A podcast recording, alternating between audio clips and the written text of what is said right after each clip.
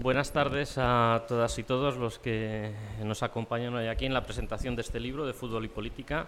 Enhorabuena por haber vencido el miedo a la OTAN y a todo lo que nos están poniendo hoy aquí. Hay que reconocer que es un sacrificio absolutamente maravilloso y genial que estoy dispuesto a hacer por la defensa de los valores occidentales y de esa organización en defensa de la paz y de la justicia y de la libertad que siempre ha demostrado en todos sus actos cómo eh, debemos eh, venerarla y de verdad y entregar nuestra ciudad, nuestras casas, nuestras almas para que puedan seguir desarrollando esa puta labor de los cojones. Lo siento, pero es que no me, es que, es que, es que me, enerva de verdad eh, que, que una organización absolutamente al servicio de los intereses del imperio que es capaz, es capaz de, asolar países eh, sin ningún temor, luego vayan defendiendo por ahí supuestos valores democráticos occidentales que solo privilegian a los de siempre, tengamos que rendirles una pleitesía de tal calibre como para que de verdad tengan que paralizar una ciudad y sobre todo someter a su ciudadanía a un miedo tremendo y a un miedo constante para simplemente decirles, señores, es que tenemos que dejar un, que, proteger a estos señores. Bueno, no es el tema del asunto, es que vengo muy calentito, o sea que, que, lo siento, pero de verdad, pero es que es un poco lamentable. Vamos a centrarnos en lo que nos tenemos que centrar, que es lo importante. A la OTAN que le den, lo siento. Y es este fantástico libro que han escrito eh, entre Ángel Capa y Marcos Reutemann. Eh, perdón que con el furor con el que he comenzado, se me ha olvidado dar las gracias, como siempre, a Traficantes por acogernos aquí, a Vanessa Lillo y a Vicente Romero por acompañarnos. También muchísimas gracias, que además pues Vicente también participa con un hermoso texto en el libro. Eh, muy brevemente, porque ellos van a hablar mucho de él, pero este es un libro interesantísimo y muy necesario hoy en día. Fútbol y política. Eh, que van muy vinculados en el texto como cuando lo lean se van a poder dar cuenta. Pero es muy necesario porque quien lo dice es un amante del fútbol que cada vez rechaza más en lo que están convirtiendo el fútbol. Esto es una cosa que Ángel Capa ya no dice en este libro, lo ha dicho en otros libros como en el Nos roban el fútbol, eh, el fútbol publicado en la colección de A Fondo de, de Acal también, pero aquí digamos que hay una reflexión muy lúcida sobre algo fundamental el fútbol, un deporte popular, se está convirtiendo en un auténtico negocio donde se está expulsando a los aficionados, donde se está expulsando el sentimiento barrial que muchas veces hay en el fútbol, el sentimiento de pertenencia. Y eso es una manera muy clara de, hacer una política o de entrar en esas dinámicas neoliberales que todo lo convierten y todo lo sacrifican al dios mercado. Y esto lo digo con dolor porque yo he amado el fútbol y me lo he pasado muy bien, a pesar de ser un equipo perdedor. Lo siento Ángel, soy del Atleti, lo siento Marcos, yo soy del Atlético de Madrid. Yo estoy marcado por el sufrimiento desde, desde, desde mi más tierna infancia. Es decir, yo cuando vi la final de, de la Copa de Europa de Bruselas, me van a permitir una pequeña anécdota. Mamá, faltaban 50 segundos para que acabase el partido. Yo tendría pues unos 8 o 9 años. Mamá, ¿me voy a poder quedar a ver la celebración de la Copa? Sí, hijo, sí, gol del Bayern. Desde ese momento yo supe que había venido a este mundo para sufrir con el fútbol, o sea que nada. Pero sí que es cierto que el sentimiento de deporte, el sentimiento de competitividad, el sentimiento de, pertenencia, eh, el, el convertirlo todo en un mercado, en fichajes, en astros, en galácticos, en, mil cosas, todo eso acaba corrompiendo y ha corrompido un deporte hermosísimo y un deporte con un trasfondo político y un trasfondo a veces reivindicativo muy fuerte. Pero es que la otra parte del libro, la, que se dedica a la política, cuando Marcos Reutemann habla, también es muy interesante, porque también en el ámbito de la política se está llegando a veces a perder el sentido de la acción política, a perder el sentido de lo que es la acción transformadora para quedarse en fuegos de artificio, para quedarse en cuestiones que no conducen a nada. Por eso esa reflexión tan pertinente, porque fútbol y política están mucho más imbricados de lo que parece. Y hablar de fútbol es hablar de política, pero es que hablar de política también muchas veces es hablar de fútbol. Es hablar del capital, del capitalismo, del régimen neoliberal, es hablar de mil cosas. El libro es amenísimo, no lo digo yo por ser el editor, sino porque es verdad, es un libro muy ameno, es un libro con el que se aprende mucho y sobre todo es un, tiene una cosa muy importante, es un libro que hace reflexionar, que nos hace pensar. Y ojalá pudiésemos pensar para cambiar cosas tanto en el mundo del fútbol como en el mundo de la política, porque seguramente nos haría mejores. No sé si yo estoy muy, últimamente muy esperanzado para decir que algo se cambiará, pero es un libro cuya lectura aseguro, primero, que hace pasar un momento, momentos muy agradables, pero segundo, que debería movernos a todos a cambiar algunas cosas o a cambiar eh, determinadas cosas para poder subvertir determinadas tendencias que son muy nocivas para la ciudadanía en general, para aficionados al fútbol, para amantes de, la libertad, de la democracia y, y del debate y de mil cosas. Voy a dejarlo porque además creo que estoy diciendo unas cosas fruto del calentón que me están produciendo estos bonitos días de estas gloriosas jornadas que está viviendo la ciudad de Madrid. Y todavía me quedan por vivir dos más, menos mal, me voy a encerrar en casa, no voy a salir del sótano y no pienso hacer nada más que encerrarme a, editar libros sobre, mira, uno además en el que participa Marcos también sobre los marxismos del sur, o sea que, que fantástico. Y mientras tanto los demás que arren. Muchas gracias por estar aquí y cedo la palabra a Marcos y al resto de personas que hay aquí en la mesa, que seguro que dicen cosas más interesantes, más sosegadas y más razonadas que las que un servidor ha podido decirles. Muchas gracias.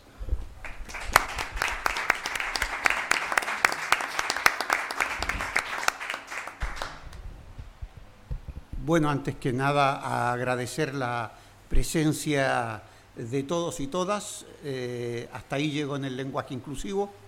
Eh, Mm, eh, que, perfecto. Que eso, también está en el libro. todo.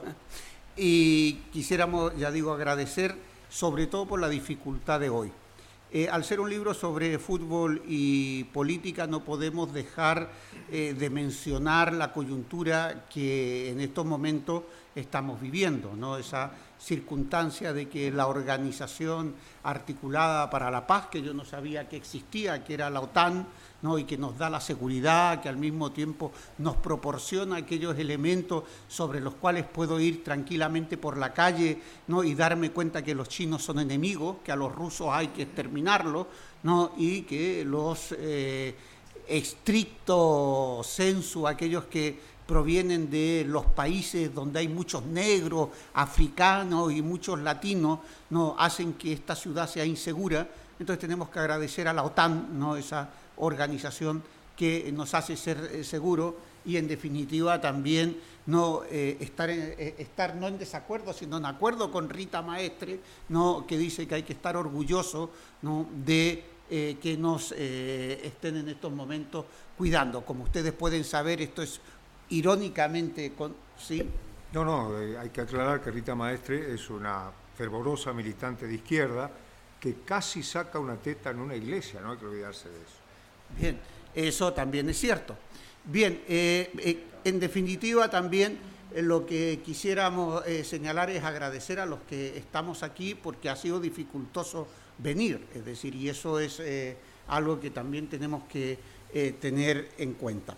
Yo no me quiero extender, la idea es, de la misma manera que el libro es un libro eh, de diálogo, es un libro de una conversación entre amigos donde discutimos, hablamos y en definitiva nos ponemos de acuerdo eh, y cuando no en desacuerdo eh, sobre los elementos que unen a la política y el fútbol, hemos decidido también en la mesa hacer una conversación entre quienes estamos aquí. Eh, Vicente Romero eh, también participó del libro porque hizo un epílogo, el epílogo que, en definitiva eh, permite además interrelacionar, fútbol y político fútbol y política en términos también de la vida cotidiana, en términos también de aquellos elementos que están presentes. Y por otra parte, no Vanessa Lillo amiga y sobre todo también militante, no puedo decir eh, vieja militante, pero sí en términos de una gran experiencia. Desde hace ya años la conocí cuando era concejala del Ayuntamiento de Getafe, portavoz de Izquierda Unida, mucho antes de esa unidad con Podemos, eh, una persona que ha trabajado y trabaja también en el ámbito de lo cotidiano y expresa por tanto ese sentir de lo que es la relación entre la ciudadanía política y lo que significa el liderazgo, lo que significa también, quiero simplemente señalar que las veces que hemos estado caminando juntos por Getafe no ha habido momento en que no la estén saludando. Es decir, esa relación del vínculo directo, no solamente quienes la votaron, sino quienes la respetan también en el ámbito de, eh, adversario político, que a mí me gusta llamar más enemigo que adversario, ¿no? porque después no tienen ningún tipo eh, de remilgos cuando se trata de fusilar, matar, asesinar, ¿no? en términos de lo que implica fundamentalmente situaciones de golpes de Estado, ¿no? la relación de la memoria histórica aquí en España lo, expresa. Ella es ahora eh, diputada eh, en el Parlamento Regional de Madrid por el Partido Comunista y por Izquierda Unida y eh, le dije si acaso quería estar porque es fútbol y política por ese lado y quería también que estuviera presente porque en ella concluye también otro eh, elemento, ha sido, eh, mientras era concejala del Ayuntamiento de Getafe, quizás la única, no conozco otra persona que dimitiera, no en medio del mandato, entre otras cosas por la falta de cumplimiento de la parte correspondiente de esa unidad de Unidas Podemos. En ese sentido, por lo tanto, es de, eh, de un alto nivel de dignidad dimitir y al mismo tiempo denunciar aquellos elementos de corrupción, aquellos elementos que estaban, entre otras cosas, boicoteando el propio trabajo de la izquierda. Así que agradezco a Vanessa eh, su presencia. Yo quería empezar haciéndole una pregunta eh, a mi gran amigo Vicente Romero, al cual debo decir que conocí eh, por la televisión. Ustedes saben, ¿no? Informe semanal, lo que significó en términos de la memoria histórica y en lo que significó en términos de informar en una sociedad de la desinformación. En finales del franquismo, los elementos que estaban presentes, más que eh, informar la televisión, desinformaba. Y los únicos factores, los únicos programas que tenían ese cierto elemento de, dignidad, de intentar romper los factores de la censura, era informe semanal. Debo decir que yo no lo conocía, que cuando llegué a España me enteré de la existencia del programa justamente por un programa sobre Chile y al mismo tiempo sobre las dictaduras eh, latinoamericanas. Voy a leer una parte eh, para hacerle de ahí la, la pregunta eh, y después cada uno puede, también tengo unas preguntas para Vanessa, y nosotros como ya nos conocemos nos preguntaremos, ¿no? En función sobre la familia, sobre la familia, ¿no? La familia y el Estado y la propiedad privada. ya, puesto ya, nos recomendamos también un librito para... Bien, quería eh, empezar con el final, me van a permitir la lectura, pero que justamente por dos cosas, por lo que significa eh, tenía una pregunta sencilla en principio. Dice, en el epílogo habla de situaciones límites, donde el fútbol amansa y permite dialogar y llegar a acuerdos. Fundamentalmente en, en África, fundamentalmente en Asia, donde tal vez el decir que uno participa de un equipo de fútbol o que uno en definitiva forma parte de una afición hace que un jefe de policía, un torturador, alguien que tiene el fusil en la mano, no termine diciendo, pero usted está con Beckham o, que, eh, o con Cristiano Ronaldo, por poner un ejemplo. Y eso, por ejemplo, abría puertas y abrió también posibilidades de abrir fronteras, cambiar. Yo quería, en todo caso, no eh, citar esta frase y después que él se pueda extender sobre estos elementos que hay. Dice, además el fútbol derriba fronteras, favorece la empatía y anestesia pesadumbres. Recuerdo a un puñado de misioneros españoles en el infierno del genocidio ruandés, reunidos ante un televisor en una sala parroquial de Giyali para seguir un partido de España, sin saber lo que era un offside y al humilde público de la aldea de, Mangola, una zona más empobrecida de Tanzania, que nos, nos hizo un hueco de honor para madridistas en los primeros bancos de la choza a la que fuimos a ver un partido de la Champions. Y al vigilante nocturno del hotel de Pompén, que se, que se sabía de corrido la alienación merengue de la noche, y al jefe de policía de Agadez, punto clave en la ruta de migrantes en el corazón de, de Níger, que liberó al equipo de informe semanal de la, de la detención en comisaría tras una hora de acaloradas discusiones sobre qué entrenador sería el más adecuado para el Bernabéu. Y al recepcionista del gran hotel de Pristina, saturado de, huéspedes, donde los combates en Kosovo, con muchos periodistas durmiendo en el suelo del hall, del hall que nos facilitó habitaciones cuando me hice pasar por amigo de Mijatovic y a tantos otros. Y cito el párrafo final. Pero el momento en que acabé de entender el significado más profundo del fútbol fue durante el sangriento conflicto de los Balcanes en diciembre de 1996, cuando organicé un viaje a Bosnia del equipo de tres cantos en que militaba mi hijo Miguel para jugar un torneo por la paz, con conjuntos de niños las tres comunidades enfrentadas, críos de 12, de 12 años, hijos de familias serbias, croatas y bosnias desplazadas por la guerra, disputaron cada partido como si representaran a sus países, con el mismo orgullo en los momentos más difíciles y decisivos de su existencia nacional. Un destacamento de la Legión bajo la bandera de la OTAN, con un pequeño despliegue de blindados, escoltaba al Tres Cantos. Y al final del encuentro, que decidimos perder sin que se notara, para que vencieran quienes realmente lo necesitaban, los niños se reunieron en el vestuario común bajo la única bombilla que iluminaba la estancia. Los balcánicos pidieron hablar y uno tras otro narraron sus sufrimientos. Uno explicó cómo mataron a su padre frente a toda la familia, otro cómo fueron expulsados de su hogar a punto de pistola. En uno de los silencios densos que se produjeron, nuestro portero me preguntó si podía regalarle los guantes al arquero contrario. Entonces, todos empezaron a quitarse el equipamiento a cederlo a sus rivales de la noche y abrazarse a ellos. Lloramos niños y adultos, formando una piña inolvidable. Nos había unido el fútbol. Pregunta, ¿crees que el fútbol sigue uniendo o hoy el fútbol entendido como comercio, el fútbol entendido como negocio, está quitando ese factor de unidad desde la perspectiva de lo que implica esa política y ese hacer de lo cotidiano entre personas que le gusta, digamos, patear un balón de cuero. Bueno, yo antes de contestarte, buenas tardes a todos, quisiera decir que desde que me senté aquí empecé a preguntarme qué demonios hago yo en esta mesa. Eh, si lo único que he hecho ha sido cuatro folios de un epílogo.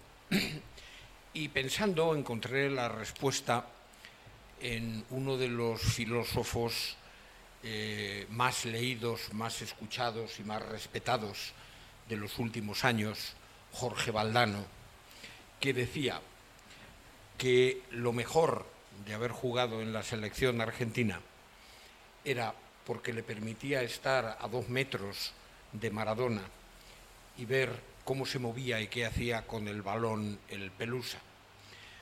Bueno, yo creo que me he sentado en esta mesa porque así estoy junto a dos personas a las que admiro y quiero y, me siento como eh, Valdano al lado de Maradona. Por eso perdonen que haya tenido el atrevimiento de sentarme aquí. Sí, yo creo que el fútbol nos une y nos consuela. Incluso nos da parte de nuestra identidad. Yo estoy seguro de ser del Real Madrid y de que lo seré siempre. Sin embargo, en política llevo un tiempo en el que no estoy nada seguro de ser de los míos. No es que el Real Madrid gane la decimocourtoise que tituló el Marca.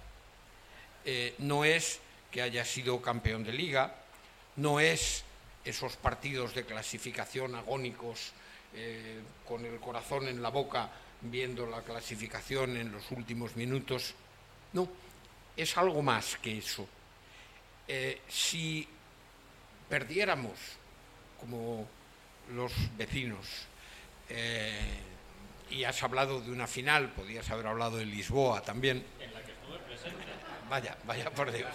Vaya por Dios. En la que estuve presente y no creía lo que estaba viendo en el campo durante 93 minutos. O sea, que yo me parecía ciencia ficción, pero bueno. Te faltó esa cita y otra más. El darle las gracias a San Felipe, no a San Felipe Neri, sino a San Felipe González, por habernos metido en la OTAN, acto que sirvió sobre todo para esclarecer la verdadera naturaleza de los socialistas. Desde que Jorge Martínez Reverte publicó aquel artículo sobre la OTAN, dando la marcha atrás a todo en el país, que fue el banderín de salida de los socialistas para hacer campaña a favor de la entrada de España en la OTAN. No es, decía, que pierdas por 6 a 0, como puede perder, no sé, el mítico Alcoyano, ahí está tu identidad. Sin embargo, en política no paro de perder por 6 a 0. Y lo terrible no es eso, lo terrible es que en el fútbol no me engañan. Yo sé cuáles son los negocios que se hacen y los que no sé los sospecho en el palco del Bernabéu. Sé esa inmoralidad del tráfico de salarios, e, etcétera, etcétera, todas esas cosas que contaban María y Ángel en un libro hace pocos años, que vuelven a aparecer y a ser cuestionadas en este que comentamos hoy. No. El problema son los olvidos, esa parte de mi identidad política ingenua, rota, quebrada, profundamente quebrada por los olvidos. El olvido de la tasa Tobin, el olvido del impuesto a las grandes fortunas, el olvido de la derogación de la ley Mordaza, tantos y tantos olvidos de cosas fundamentales mientras nos distraen como al toro con el capote con los semáforos sociales, sobre todo con las cuestiones de género, que no digo que no sean importantes, pero que no son tan esenciales políticamente como lo que afecta a la igualdad, a la injusticia radical independientemente de que seas hombre o mujer, y que se ha olvidado, que se olvida en, todas aquellas promesas, mientras que vemos cómo se deterioran moralmente algunos de esos personajes. Decía Jan Ziegler que hay un grupo de jóvenes, esto ocurrió mucho antes, esto que, Ziegler lo dijera en el libro Viva el Poder, eh, que debe de tener ya sus veintitantos años, antes de que apareciera Podemos, por supuesto, no era una, una alusión a esta última ilusión, sino que es muy anterior. Decía que un grupo de hombres y mujeres, de jóvenes, se reúnen, deciden que hay que cambiar profundamente el Estado, crean un partido político, se presentan a las elecciones, las ganan con la bandera de cambiar lo esencial en el Estado y el Estado tiene tal fuerza que cambia la naturaleza no solo de ese partido, sino de esas personas y de sus comportamientos. Es terrible, pero es así. La última vez que he visto la palabra revolución, una palabra noble por la que tanta gente ha dado su vida, fue hace unos días en Barcelona en una página del periódico de, de Cataluña, en catalán, anunciando que la revolución era el plan eléctrico de no sé qué gran corporación eléctrica para hacer sus contratos. Y la penúltima vez que lo vi, perdón, lo habréis visto todos vosotros, fue en una caja de ahorros. Estaba en un cartel impreso, pegado por dentro, imitando la escritura con un spray, revolución, aquello que decía Eduard, Eduard, Eluard, perdón, Eluard, las palabras que escribimos por la noche en las paredes, libertad y otras que no me atrevo a nombrar. Revolución. La revolución, te acercabas, era el último crédito que te ofrecía esa caja de ahorros. Nos han robado las palabras, pero no nos pueden robar la emoción de esos cinco últimos minutos, de esa prórroga de tal contra el Paris Saint-Germain, contra el Chelsea, contra el City. Esa, esa emoción profunda de dar un salto en tu casa, en el sillón, y aunque estés tú solo, gritar ¡Gol! Dios mío, eso es lo que echo de menos en la política. En la política que ya no está en la calle, en la política que no se hace desde la piscina de los chalés de Pozuelo, en la política que tampoco se hace, desgraciadamente, desde el Parlamento, desde la comunidad, desde los ayuntamientos, ayuntamientos que se han olvidado de aquel sueño que fue el 7%. Echo de menos el poder levantarme y gritar, no, no gol, pero gritar no sé qué, algo de emoción y de satisfacción, viendo que se ha cumplido una sola de las promesas esenciales.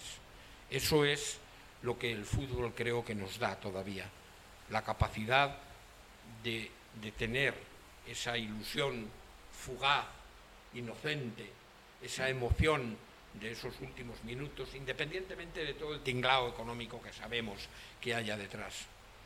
Y sin embargo, al final de mi vida, después de haber estado clandestinamente en el Partido Comunista, en la Comisión de Relaciones Exteriores del partido, eh, etcétera, etcétera, al final lo que me queda es un sentimiento de frustración, de amargura, de falta de fe ante muchas cosas, hasta el punto de saber que soy del Real Madrid, pero dudar profundamente si sigo siendo de los míos o qué siguen siendo en este momento los míos. No sé si te he contestado. Perdón por la extensión, perdón por ser gallo en corral ajeno. Estoy aquí para escucharos y ya he hablado demasiado. Gracias.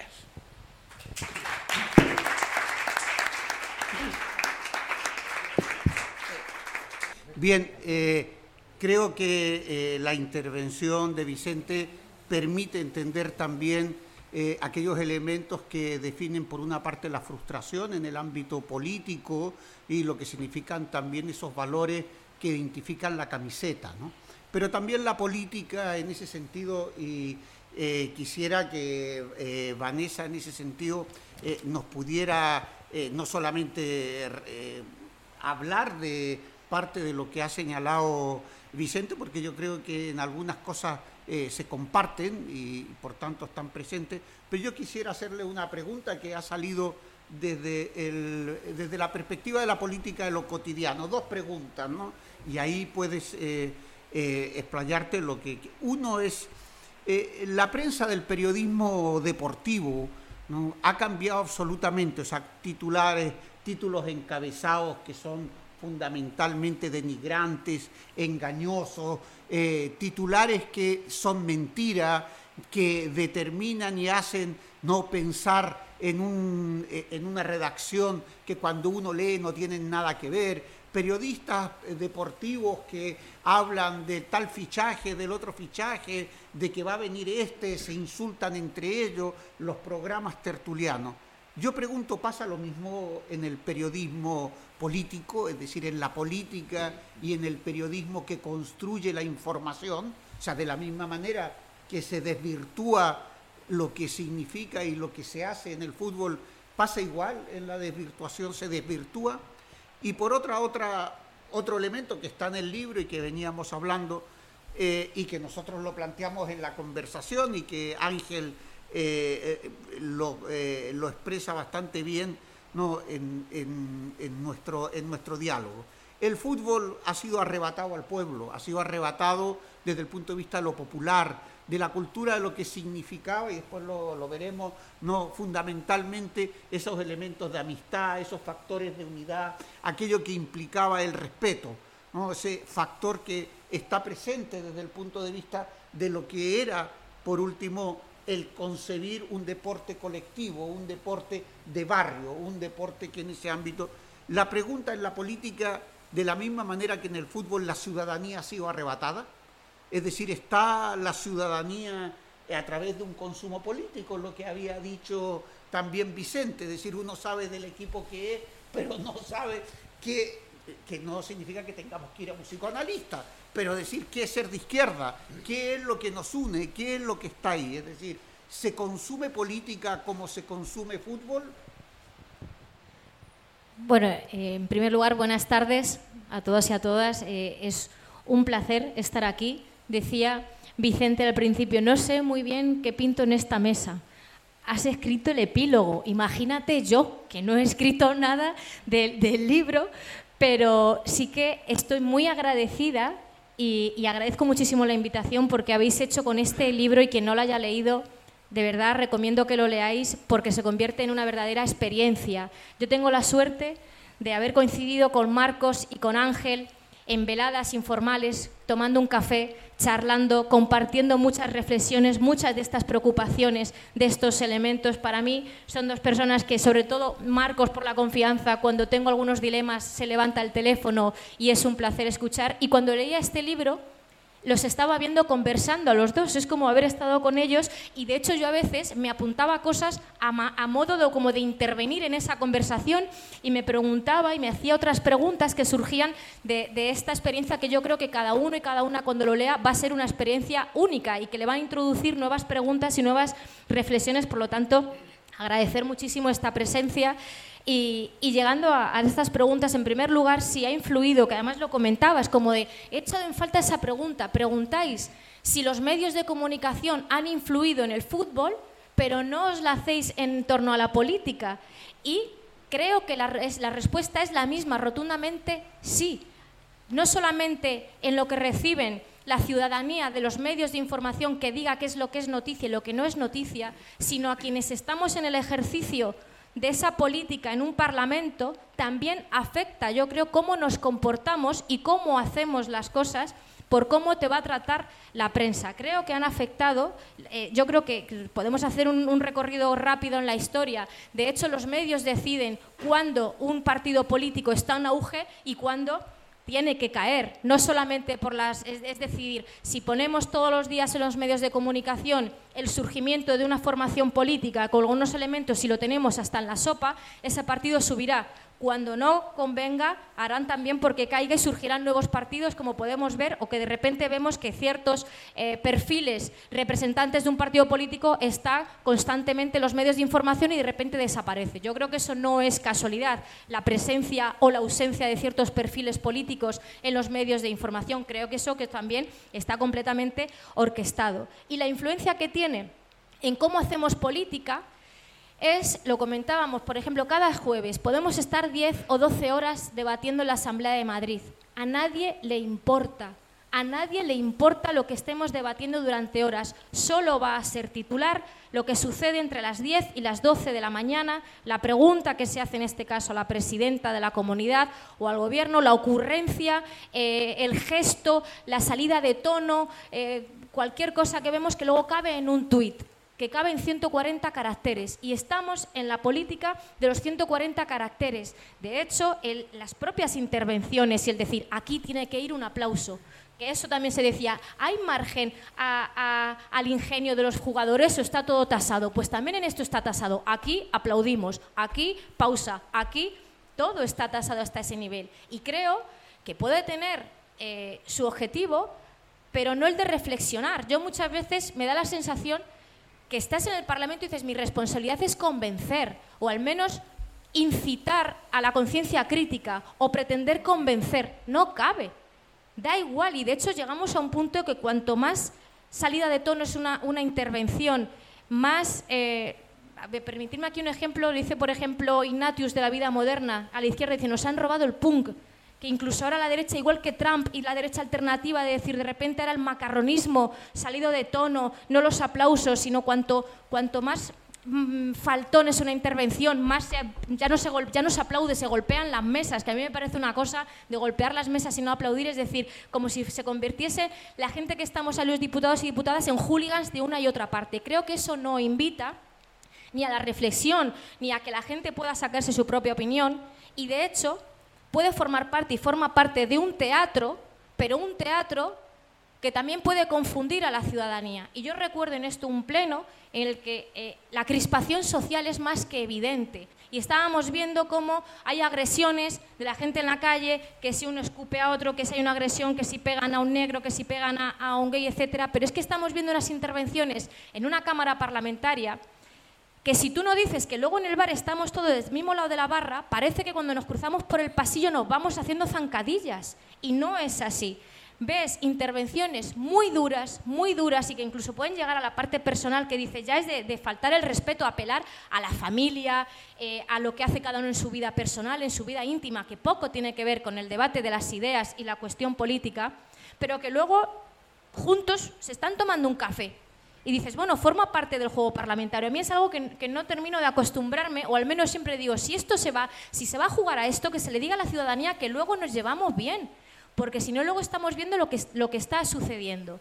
Eso por lo que tiene que ver por la parte de, la influencia de los medios y sobre si se ha robado la, política, también yo creo que desde el propio concepto de entender o pensar que la democracia es votar cada cuatro años, ya lo demás está todo dicho. Cuando, y todos mismos asumimos que la democracia es votar cada cuatro años. Y yo creo que es mucho más y que ahí la responsabilidad, no solo la responsabilidad colectiva de implicarte en el día a día, de practicar esa democracia, sino la responsabilidad de quienes formamos parte de partidos políticos, quienes estamos en el ejercicio de la representación pública y política, tenemos una gran responsabilidad. Entre ellas, y es verdad, y no son buenos tiempos para hacer política, al menos como yo eh, humildemente entiendo hacer política, porque eso supone, en primer lugar, por lo menos quienes venimos de la izquierda, es...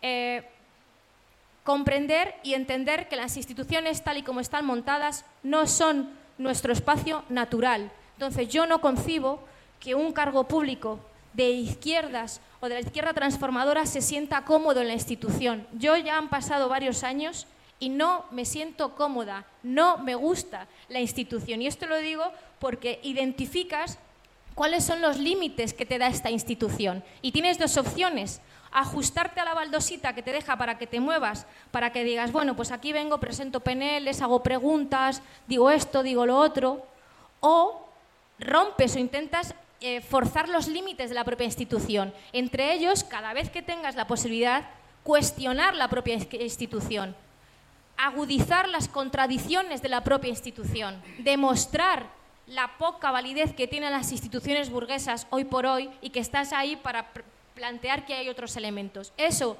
evidentemente, te va a hacer tu práctica política bastante más eh, complicada o difícil. ¿Por qué? Porque también estarán los medios, y aquí un, ejemplo, yo recuerdo al, al, empezar la pandemia, al inicio de la pandemia, planteábamos, empezamos con todos los actos virtuales para seguir haciendo cosas, y yo recuerdo un acto, el primer acto hicimos virtual en el que dije, esta crisis es una oportunidad para demostrar que este sistema le revientan las costuras todo el mundo entiende. Parece que decir que una crisis es una oportunidad solo lo puede decir la derecha, solo lo pueden decir los empresarios. Si se cuestiona el sistema y se habla de una crisis y de qué oportunidad nos puede dar esa crisis desde la izquierda, pues eres un monstruo. Como así hubo medios de la caverna mediática que ya te ponen en la diana, con lo que luego conlleva todo esto de las redes sociales, ya que va acompañado de las amenazas de muerte, de que te violen, ya la cuestión de, de género. Pero bueno, es un riesgo que efectivamente entiendo que no puedo hacer, que también lo relaciono con algo del, libro que habla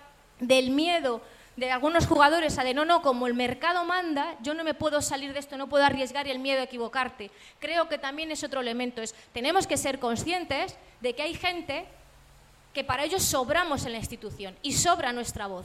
Entonces, pero siendo conscientes de que si vamos a hacer o intentar ser una voz crítica o señalar todas estas cuestiones que os digo, nos van a poner en la picota, en el punto de mira, pero lo asumimos, pues bueno, creo que también forma parte de, este, de, esta cuestión. Y un último elemento, creo que todos los proyectos, también vinculándolo con la cuestión del fútbol, eh, todo esto que hablamos aquí si lo hacemos acompañadas es mejor que hacerlo solas. Y esto me refiero, aunque haya hiperliderazgos o nuevas figuras que pretendan ser ahora los salvapatrias de la izquierda transformadora, si siguen siendo proyectos individualistas que no cuentan, y por esto de la democracia, con proyectos desde abajo, de manera colectiva, con elementos como rendición de cuentas y la participación activa colectiva, pues volveremos a cometer los mismos errores. Seguiremos en la institución para muchas veces em, dormir tranquilos y tranquilas y decir que formamos parte de un gobierno o que estamos en algún sitio, pero de transformación más bien poca. Yo creo que ahí está el principal, el principal reto, no olvidar, al menos de la izquierda transformadora, para qué estamos en las instituciones,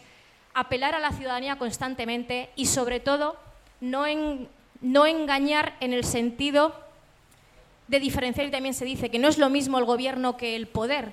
Y si estamos en una minoría en un gobierno, no pasa nada por decir, señores, señoras, hemos llegado hasta aquí porque estamos con unos compañeros de viaje que son más de derechas que Farracuca, pero no porque hayamos llegado a nuestra victoria final, pero si nos metemos en gobiernos o hacemos nuestra práctica política y de cara al resto decimos, ya estamos aquí, como hizo el Partido Socialista hace 30 años, no se movilicen ustedes, las asociaciones de vecinos no valen para nada, vuelvan a casa, que ya estamos aquí para solucionarlo, si hacemos eso, quienes ganarán son los que van ganando, que ya lo decía alguno, sí existe la lucha de clases y van ganando los de siempre. Entonces, pues eh, me he liado muchísimo y lo siento, pero creo que ahí está la responsabilidad colectiva y la vinculación con el fútbol, sobre todo en lo que tiene que ver en lo colectivo y no estar al servicio de, ni de don dinero, ni del mercado, ni de los opresores, que a veces nos confundimos mucho del lado del que estamos.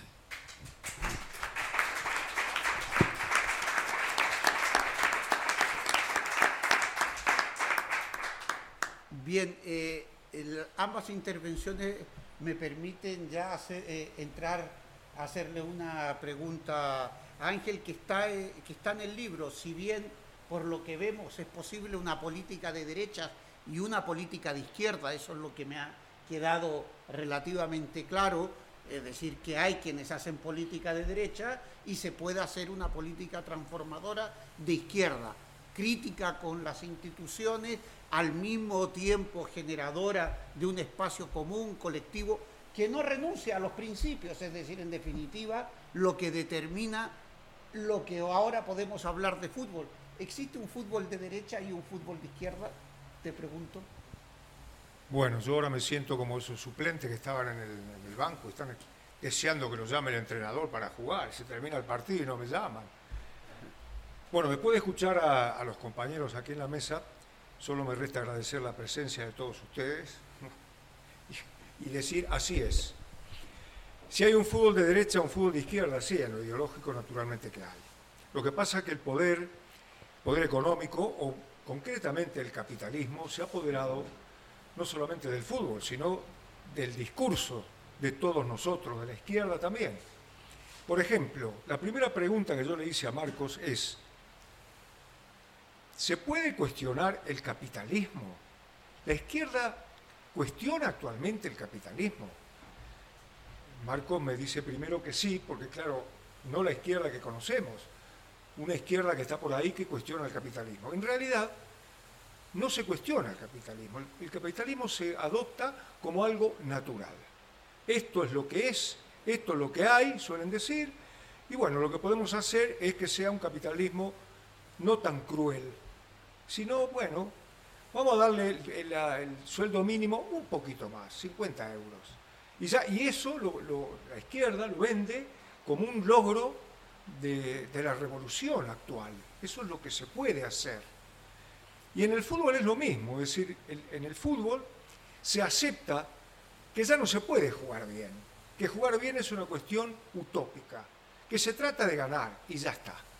Esto es, eh, hay que ganar una palabra que, como todo lo, que se dice actualmente, o casi todo, no quiere decir nada. Hay que ganar como sea. Yo, nadie me explicó qué quiere decir como sea hasta ahora. Pero se dice, no, nosotros tenemos que ganar como sea. Y en esto es igual, es decir, hay un fútbol de derecha, sí, ideológicamente hay un fútbol de derecha, aquel fútbol que, eh, que dice que eh, el fin justifica los medios. Es decir, lo único que me interesa es el fin, el resultado, lo demás me da igual. Es decir, todo lo que hay en intermedio, todo lo que es el juego, me da igual, me da lo mismo. Si se pasa la pelota cuatro veces o no, también me da lo mismo. Y la izquierda no, la izquierda le interesa ganar, por supuesto que le interesa ganar. Me parece tan estúpido tener que responder a la pregunta, sí, pero hay que ganar. Claro que hay que ganar, pero me interesa el cómo también me interesa el juego, porque el juego me, digamos, en la medida en que soy humano, me, dignifica la manera de jugar. Es decir, si yo como, lo que estoy buscando es gasolina para seguir viviendo. Pero en la medida en que me respeto como ser humano, el mantel, el, plato, los cubiertos, los amigos, forman parte también de la comida. Y esto es igual. Me interesa ganar, sí, pero también me interesa disfrutar.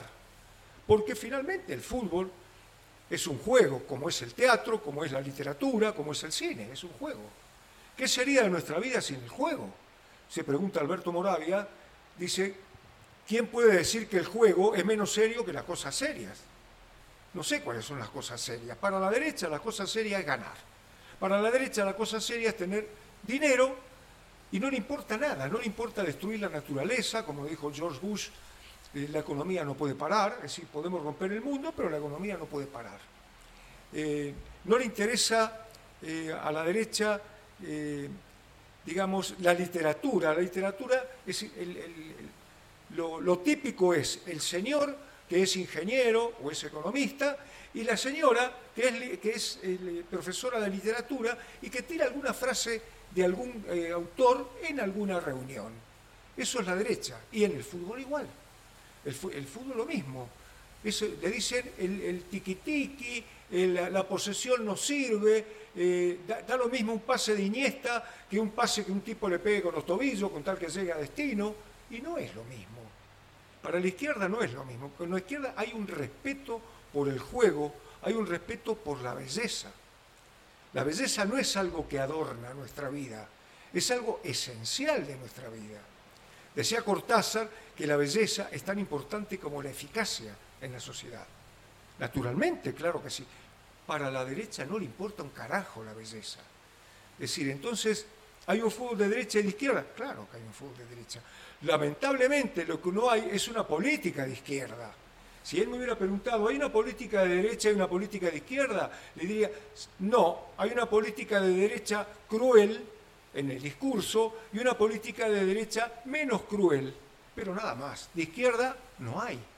Si yo veo, por ejemplo, la que nombraba recién Vanessa, sin nombrarla, a Yolanda, que cuando le preguntan de los asesinatos en Melilla, dice, estoy impactada creo que hay que investigar.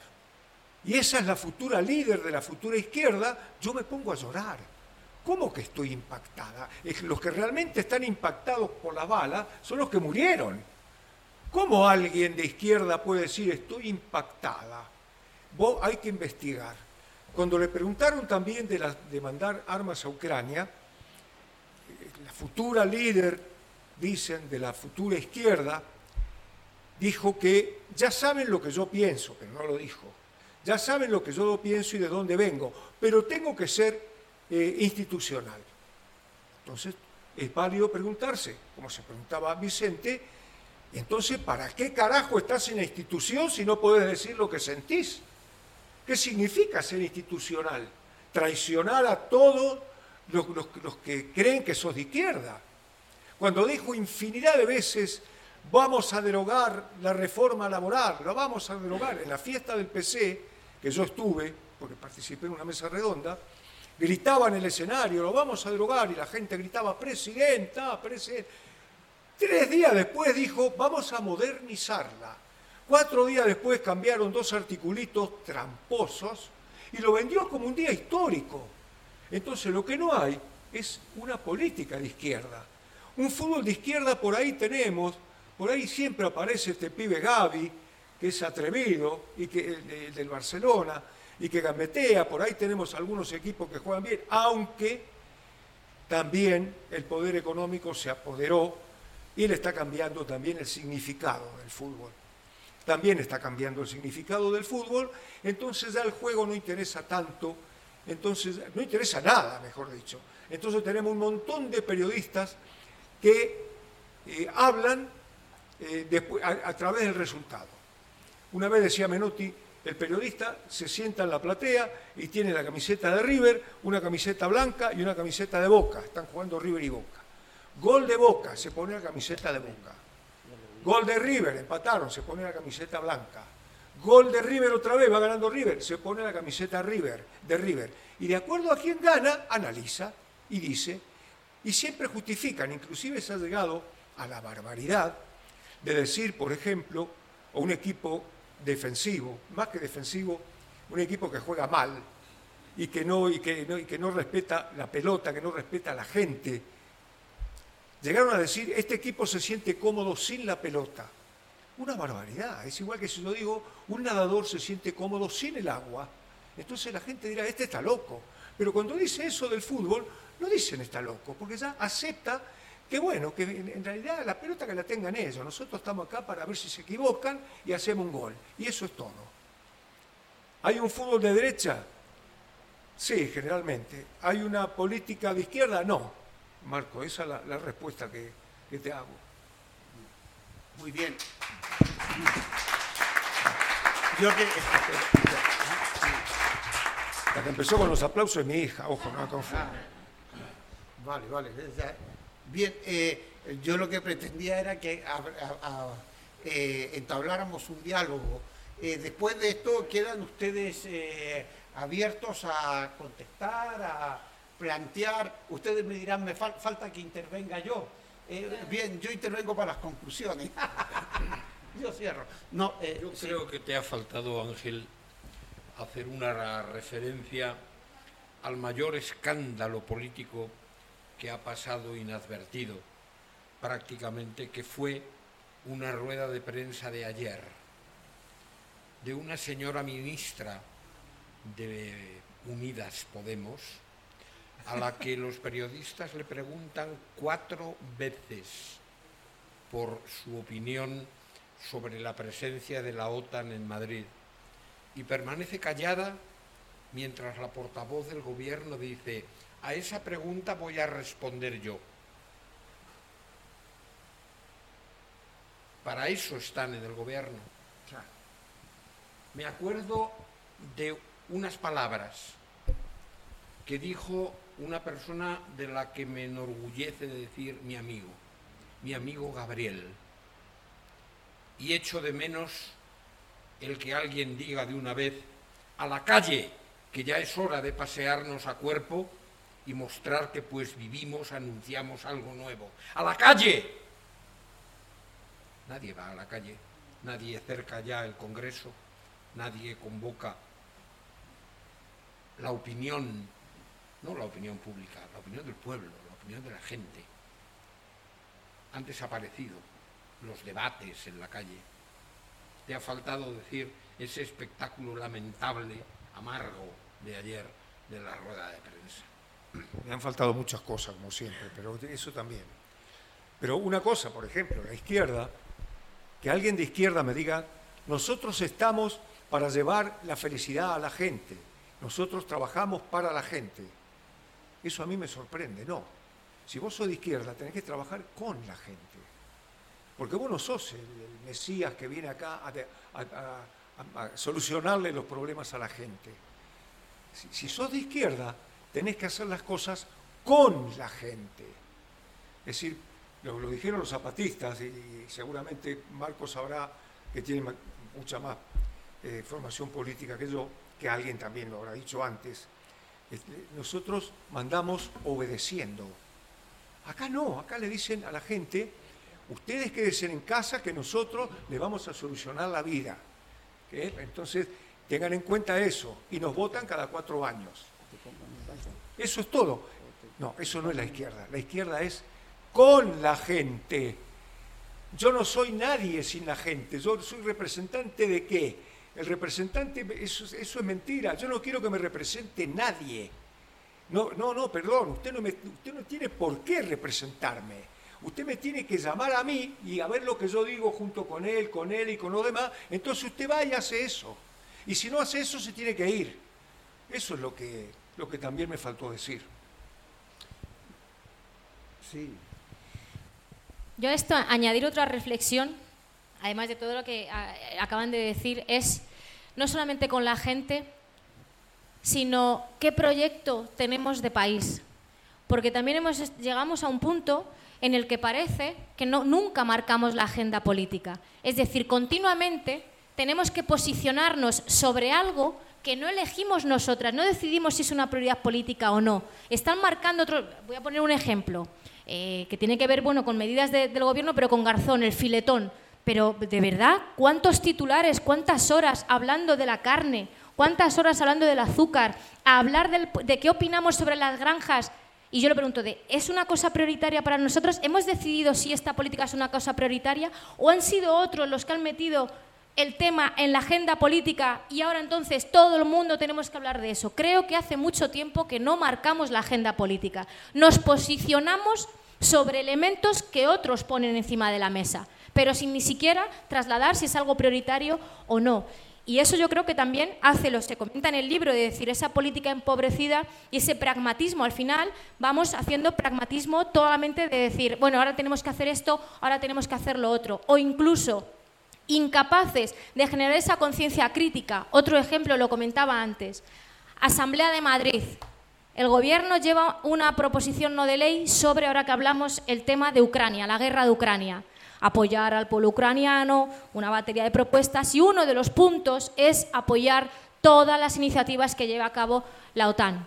Yo como militante de Izquierda Unida del Partido Comunista no puedo apoyar esa iniciativa y otra diputada que es de Izquierda Unida tampoco. Hubo un debate en el seno del grupo. Ha sido la única vez que el grupo parlamentario ha votado separado y de todo el Parlamento fue todo a favor con dos votos en contra y una abstención. Y luego había gente que decía, os habéis equivocado. Es como, no, no, no nos hemos equivocado. Pero lo triste de esto es que había incluso algún compañero del grupo que planteaba que no podíamos no votar a favor porque la gente no lo iba a entender. Y ahí es otro reto de la izquierda. ¿Estamos en las instituciones o con altavoces mediáticos única y exclusivamente para tener un termómetro y decir, ah, la gente está opinando ahora esto, voy a decir esto que es lo que la gente quiere oír? ¿O vamos a ser firmes ideológicamente, aunque ello suponga en muchas ocasiones que va a haber gente a que no le va a gustar lo que decimos, porque no le tiene que gustar a todo el mundo. Da la sensación también ahora es como de, o gobernar para todos. No, yo no quiero gobernar para todo el mundo. Mire usted, no quiero gobernar para el IBEX 35, porque sus intereses chocan frontalmente con mis intereses de clase y no pasa nada por decirlo. Pues creo que eso también es el reto, es decir, cómo ha empobrecido y para qué estamos en esa política. ¿no? Y creo que hay también no solamente la participación activa, sino esa rendición de cuentas y esa generar esa conciencia crítica, pero eso no es fácil, desde luego.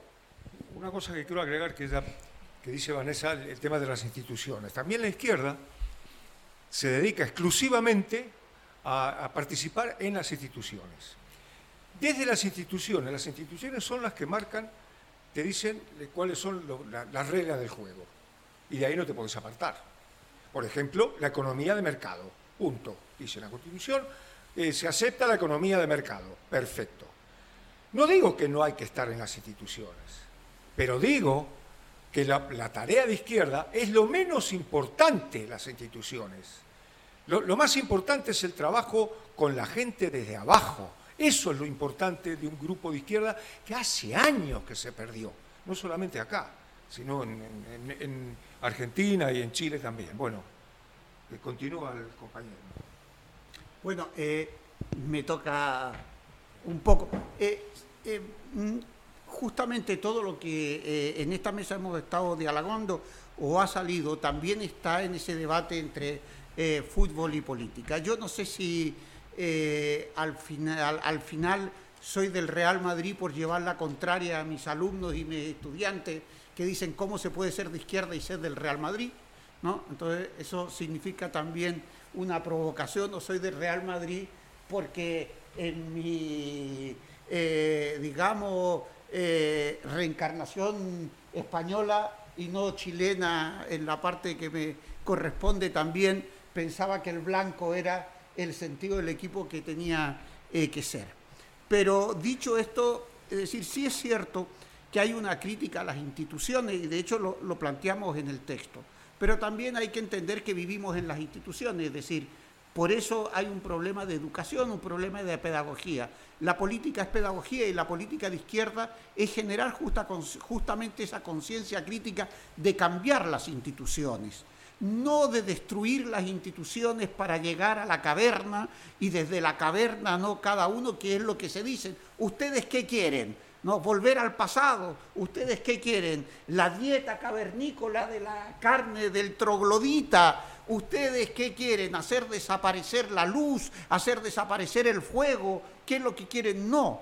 Queremos un cambio, un cambio en el ámbito de lo que significa un proyecto de izquierda es decir, un proyecto que defina el concepto del humano, la dignidad, la justicia social, el trabajo digno, aquellos elementos que definen lo que es la condición del ser, la justicia social, la igualdad, pero no solamente la justicia social y la igualdad, sino el hecho democrático.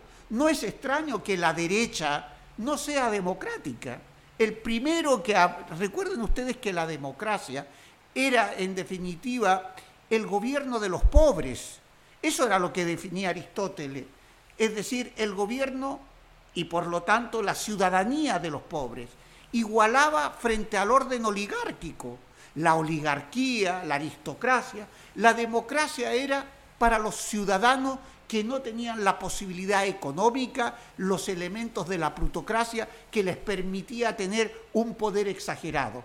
Es decir, igualaba ciudadanos pobres, porque había que ser ciudadano.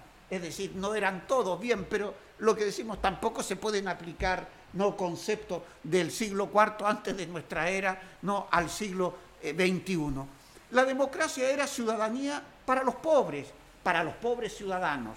Por lo tanto, elegían, elegían por sorteo, elegían a los jueces, elegían a los concejales, elegían a los cargos. ¿Para qué? Para equiparar el poder de las oligarquías, para al mismo tiempo definir la guerra, definir la paz, para al mismo tiempo la democracia era diálogo, era un proceso sobre el cual se creaban instituciones donde el pueblo como tal, el pueblo ciudadano, entendido, en esa dimensión ejercía la posibilidad del hecho directo del proceso de toma de decisiones. Por eso la derecha o el capitalismo no puede entender la lógica de la democracia, porque el capitalismo existe con la explotación y la explotación significa pobres, significa excluidos, significa marginados, significa por tanto aquellos factores de explotación que permiten que unos pocos tengan mucho y que la mayoría no tenga nada. Por tanto, la crítica de la derecha, y por eso la derecha y el capitalismo no tiene nada que ver con la democracia, y sus instituciones no son democráticas, sus instituciones lo que hacen es construir una representación técnica del poder fundamentalmente de, diríamos, los grupos económicos, las élites empresariales, los grupos de presión. En definitiva, ahí está. Pero no nos confundamos, nosotros no estamos en contra de las instituciones, sino que las instituciones deben favorecer a las grandes mayorías, deben por tanto estar al servicio nuestro en ese ámbito. Claro, pero la derecha marca la agenda, marca la agenda diciendo, ah, ustedes están en contra de las instituciones, ustedes no quieren las instituciones, ustedes son antisistema. Y después tenemos, claro, a dirigentes políticos que son doctores en ciencia política, que yo no sé cómo, un doctor en ciencia política puede llegar a decir, líder de un partido y vicepresidente de gobierno, decir que él llegó al gobierno pero se ha enterado que no es lo mismo estar en el gobierno que tener el poder. Le digo, coño, perdóname, es que tú eres doctor en ciencia política. Bien ustedes ese concepto, es decir, se deja justamente articular en el ámbito de la derecha. Lo que decía Vicente, nos roban las palabras, nos roban el significado de los conceptos y nosotros vamos a remolque. Por eso la izquierda termina preguntándose si, o sea, vamos de psicoanálisis, lo decimos en el libro, ¿qué es ser de izquierda? Como si tuviéramos que estar continuamente definiendo, no, la izquierda es anticapitalista, la izquierda es democrática, la izquierda lucha por la dignidad, lucha por la igualdad, lucha contra la explotación y por tanto se articula en ese ámbito, en el anticapitalismo. Si no, no es izquierda. Claro, pero como ya nos han ganado el debate, que era lo que estamos diciendo, ahora ser de izquierda es capitalismo con rostro humano. Y ustedes pueden escuchar al nuevo presidente de Colombia, Petro, decir que quiere el capitalismo con rostro humano, que quiere un capitalismo cooperador, un capitalismo solidario, un capitalismo no que dé gracias a Dios no por desarrollar el país. Y tú dices, perdona, no he escuchado bien. O sea, lo que tú me estás diciendo es que Colombia tiene que ser capitalista, pero capitalista bueno, que ese es el proyecto que está defendiendo. Sin embargo, los medios de información nos dicen que fue guerrillero. Sí, pero guerrillero anticomunista de la guerrilla liberal. De la guerrilla liberal que defendía a un ex dictador, que en definitiva le robaron unas elecciones en el 72. Para entender la manipulación, y eso nos lo puede decir Vicente decir cómo se manipula, cómo aparece la desinformación. Entonces, claro, resulta que un liberal, un liberal capitalista, que lo que busca es hacer de Colombia un país ¿no? que además se incorpore al proyecto de un capitalismo humano, a un capitalismo, dice él, con amor, un capitalismo con amor. Y uno dice, perdona, ¿qué es el capitalismo con amor? Bien, ese criterio sobre el cual se construye es lo que en definitiva nos hace dudar lo que decía Vicente, decir, bueno, ¿dónde, ¿dónde están los míos? Si me dicen que ese es mío, claro, y yo digo, no, no, perdón, eh, es que no es lo mismo Francia, ¿no? es decir, Francia, es decir, Francia Marc, lo que es la vicepresidenta, que viene de las luchas anticapitalistas, que viene de las luchas afroamericanas, que es mujer, que al mismo tiempo viene de toda la, no sé cuántas veces, es decir, eh, bueno, cuántas veces de amenazas de, muerte, premio, eh, premio, el premio de ecología medioambiental, que es el, el, premio Nobel, una persona que viene desde abajo, es decir, viene desde las luchas populares, viene por tanto de ese reconocimiento, no era la candidata que quería Petro, Petro quería un candidato neoliberal dentro de su propio grupo Hemos escuchado eso en los comentarios que salen de lo que es la información. Ah, pero Petro es el grande. Y uno dice, ah, no, tú es que eres un radical, Royman. Tú es que eres, pero ¿qué dices? Estás fuera del mundo. Tú no eres de izquierda. Eres un tipo peligroso. Eso, tú dices, no, no. De lo que se trata es denunciar el problema, de señalar cuáles son los factores que definen para después no llevarse al desengaño. Porque el problema que tenemos es que al final la esperanza se convierte ¿no? en depresión y la depresión se convierte en definitiva en un abandono. No voy a votar, no esto, no lo otro, son todos iguales. No, no son todos iguales. Francia... se parecen mucho. Sí, claro, pero no, te, no van a poner, se parecen, porque te ponen todo en un grupo, es decir, todos los huevos en un mismo canasto. Y los otros huevos no es que estén en otro canasto, son huevos podridos. Es decir, la izquierda anticapitalista es que ya no son huevos, están podridos. Hay que echarlos fuera. Recuerden ustedes las palabras de Podemos sobre el Partido Comunista, sobre la izquierda que supuesta. Recuerden ustedes, no lo voy a decir en, el libro, o lo que es eh, confundir el populismo con demagogia, que lo, eh, lo, señalamos en el libro, en ese ámbito, no, mire, cuidado, son cosas distintas. No hay populismo de izquierda, hay gobiernos populares. Populismo solo el de derecha, porque ese es el elemento del discurso, del discurso supuestamente integrador, del discurso que configura el concepto de pueblo. Y claro, por eso los medios de comunicación son atractivos, porque no son un problema no son un problema para nadie.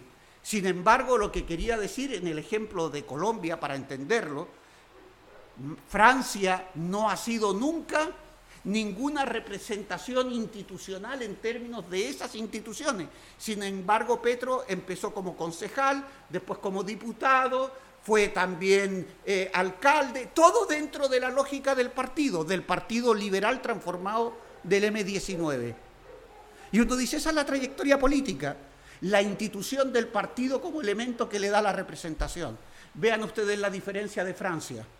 La diferencia de Francia, no me refiero a Francia, sino a la candidata Francia, que es ahora la vicepresidenta, de abajo, desde el hecho de la recuperación del sentir de los que no son nadie Eso dice Francia en el discurso, de los nadie, de los que estamos aquí, pero que no nos querían, de aquellos que hemos movilizado un millón y medio. Si no, Petro no gana, si no, Petro no sale. Y dice, ese es el compromiso que tenemos nosotros, ese es el elemento de la izquierda.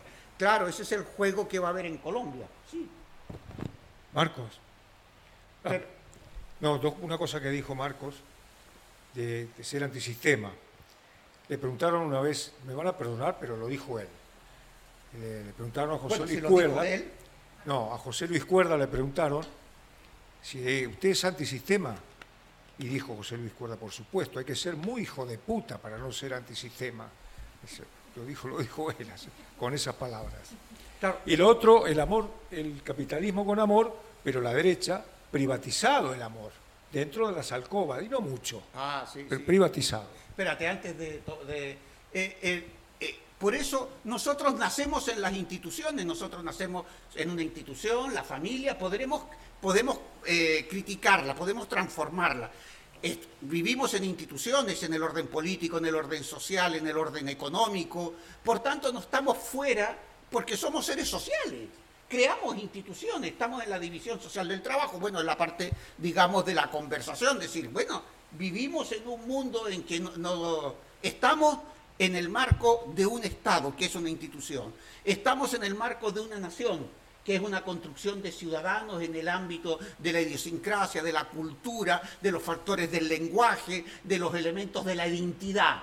Por lo tanto, no se trata de estar contra las instituciones, sino estar en contra de las instituciones capitalistas, no en contra de las instituciones, porque si no, entonces estaríamos hablando de que somos átomos individuales, uno más uno más uno, y nosotros no somos uno más uno más uno, somos en las instituciones y por tanto queremos transformar el Estado.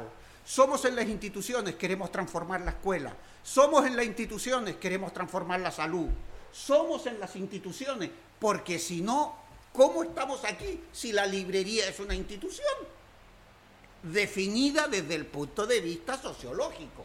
Si lo hacemos desde el punto de vista político, evidente podemos entrar en si quemamos los libros, si nos gusta la librería, ¿no? ¿Y para qué sirve? Aquí entramos en contradicciones, o sea que le dejo la palabra. Otro día hablaremos del libro, ¿eh? Sí. Bueno, todo eso está en el libro, ¿ah? Cada mañana se levanta el telón. Cada mañana asistimos a la representación, participamos en ella y hacemos nuestros papeles, todos los días. Es mentira, todo esto es mentira. ¿Por qué la información económica, las páginas amarillas, los periódicos económicos, qué bien que se les llama amarillas, son moralmente amarillas? pero no nos hablan de la realidad. Nadie nos habla de que el Estado se ha adelgazado constantemente hasta convertirlo, despojarlo de todas las conquistas o casi todas y convertirlo en un instrumento de dominio, otra vez, como ya denunciaba Lenin, de dominio de los poderosos, el Estado y la Revolución, la ABC.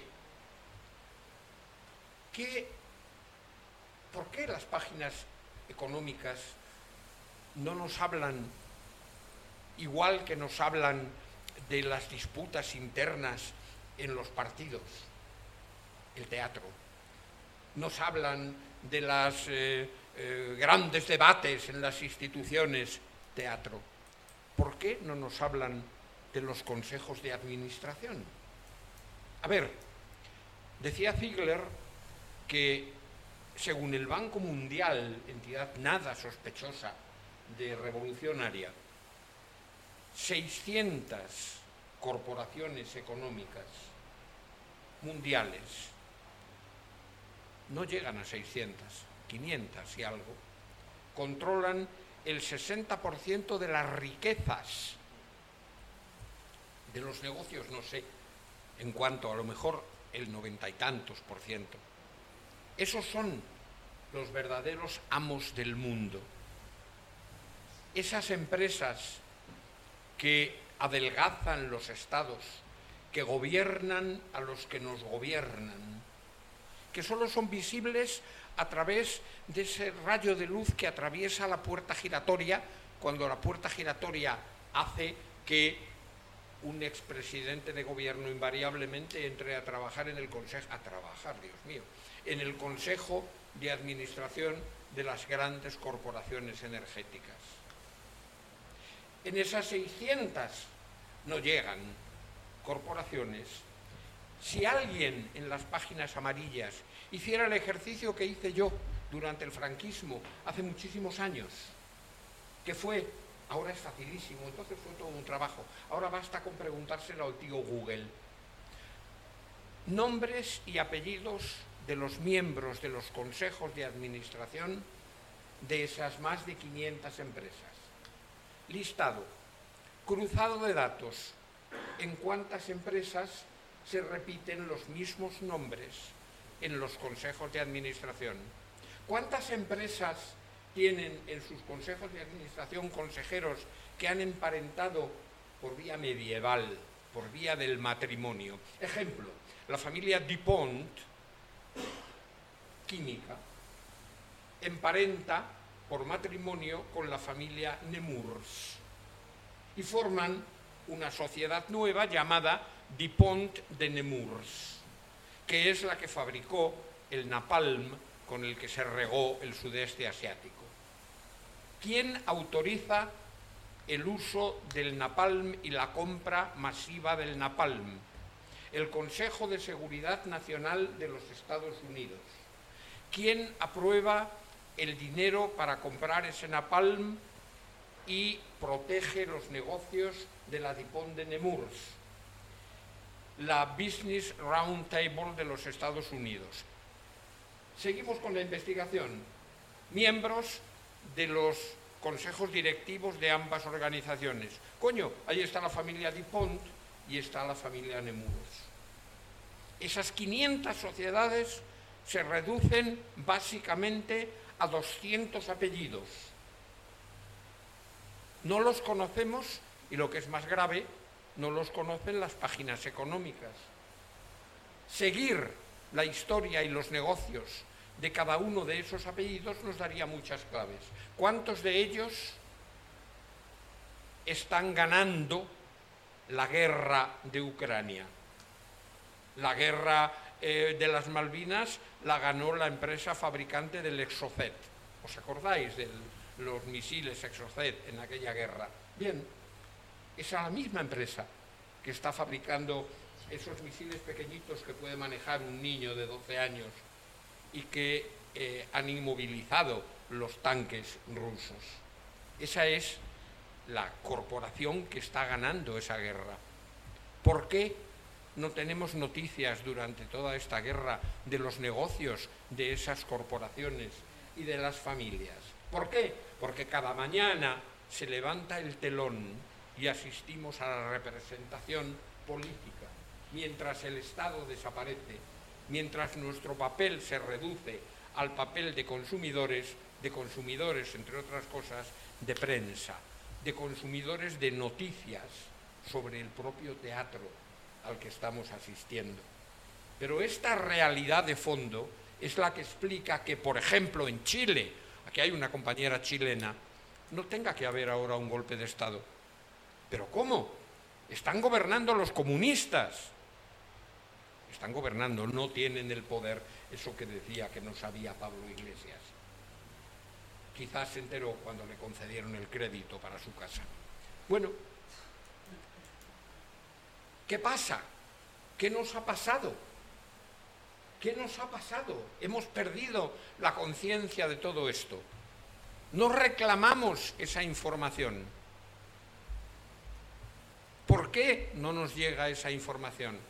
¿Por qué nos conformamos con todo el teatro y por qué seguimos representando fielmente nuestros papeles, levantándonos en el Parlamento y discutiendo los semáforos sociales?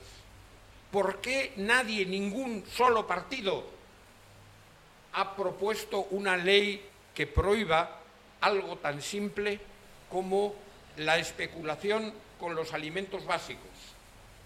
Hace año y medio que el agua Los manantiales de agua potable del mundo son objeto de transacciones en la bolsa. ¿Cómo es posible que el agua de los manantiales esencial para la vida esté privatizada mundialmente? No nos hemos enterado. ¿Dónde están esas páginas amarillas que no nos han contado esta noticia terrible? ¿Cómo es posible que estemos hablando de la necesidad de evitar la hambruna que se anuncia porque el 90% del alimento básico de países africanos proviene de Ucrania y también de Rusia. Y hay un bloqueo en los puertos, el, el hambre y el agua se han convertido en armas estratégicas. ¿Dónde hay un análisis sobre todo esto? En el libro Fútbol y Política. ¿Pero qué nos ha pasado? Tú nos lo puedes explicar. ¿Qué nos ha pasado para que tengamos esa venda y sigamos creyendo en el espectáculo del teatro. He hecho mucho de menos el fútbol. Acabó la liga y espero con verdadera ansia las emociones que me va a permitir en agosto volver a hipnotizarme, a olvidarme de este teatro siniestro e ir a ver ese teatro ingenuo que son los partidos de fútbol. Sí, espérate, sí, sí. Un momento, para no alargarnos mucho, pero Iba a hacer una pregunta, pero es al hilo de esto, pero es una cuestión muy clara y tiene que ver con fútbol en política. Uno de los problemas que tiene el fútbol, cuando se dice que el fútbol se convierte en un mercado y que se roba el fútbol moderno, etcétera, es porque hay una transformación del aficionado en cliente. Y se rompen los vínculos emocionales. Iba a hacer una pregunta a Marcos que creo que ya se ha respondido y a Ángel, y es que al ciudadano también se le está transformando en un cliente de la política. Se le está diciendo no seas aficionado, entendés el paralelismo, si no sé, cliente, votas cuatro años, nos aplaudes y te conformas. Tú decías, no se sale a la calle. El aficionado tampoco se sale a la calle, hasta que de repente, sin embargo, le tocan las narices un poco. Y el Valencia, los aficionados del Valencia en el último partido de liga de este año deciden no entrar al campo en su mayoría para protestar por una cuestión. Ahí le ven las orejas al lobo. A ver, esto es, eh, lo que voy a decir es muy ingenuo, pero es decir, eh, y volviendo a mi equipo, cuando nos presentan una de las camisetas más horrorosas que ha habido en el mundo mundial, las peñas, los aficionados de toda la vida, de repente reaccionan. Y esos señores que robaron el club hace ya 30 años, se echan un poco para atrás porque hay una cosa fuerte. La cuestión es, cuando el aficionado reacciona y se da cuenta que no quiere ser cliente, se pueden transformar las cosas. Insisto, es muy ingenuo lo que estoy diciendo. Cuando el ciudadano se diese cuenta de que no es cliente y protestando y actuando y recuperando su papel y cuando los partidos pudiesen volver a estar en contacto con ellos y escucharles y partir la política desde abajo, a lo mejor sí que se podían hacer las cosas, pero mientras todo sea convertir al aficionado y al ciudadano en cliente de algo, digamos que sería un poco peliagudo. Eh, y nada más, si queréis comentar algo, que yo creo que vamos a tener que ir ya cortando tú y yo después cerramos, si quieres alguien. Yo, eh, antes de. Bueno, sí, tú. Bueno, te voy a hablar un poquito del libro, si me disculpan. Eh, ¿Cómo lo hicimos? Es decir, esto fue en el confinamiento, en la, pandemia. Entonces, Marcos de su casa, yo desde la mía, aprendimos a utilizar un poco eh, los, los ordenadores siempre asesorado por nuestros hijos. Eh, y bueno, hemos conversado 40.000 veces de, este tipo de cosas. Entonces dijimos, bueno, vamos a aprovechar el tiempo, ordenamos estas conversaciones, las grabamos, las sacamos y a ver qué pasa. Bueno, ¿de qué manera lo hicimos? ¿De qué manera lo estructuramos? A repetir, Marcos tiene una formación política mucho más profunda, mucho más completa que yo. ¿no? Tengo una formación de militancia y de leer libros así eh, caóticamente. ¿no?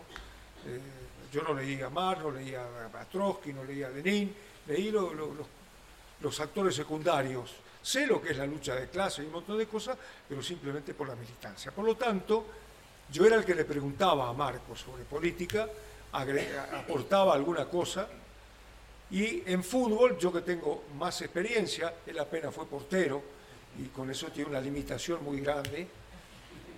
yo que tengo otra, más experiencia en el fútbol, entonces él me preguntaba a mí sobre fútbol y también aportaba lo suyo.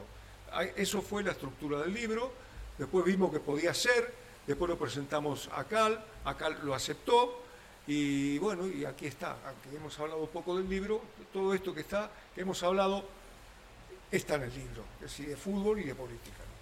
Es cierto que eh, pareciera, eh, yo eh, por primera vez voy a estar un poco en desacuerdo con Ángel. Eso no te lo permito. bien, entonces estoy de acuerdo. Soy, institución. No,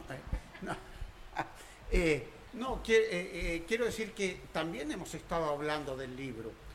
El, tema es que lo que demuestra esto es que está tan, tan integrado el fútbol y la política, que en definitiva lo que estamos haciendo es descomponer dos elementos que se dan en el capitalismo, es decir, que cómo organiza la política y cómo estructura el, fútbol dentro de la dinámica del capitalismo.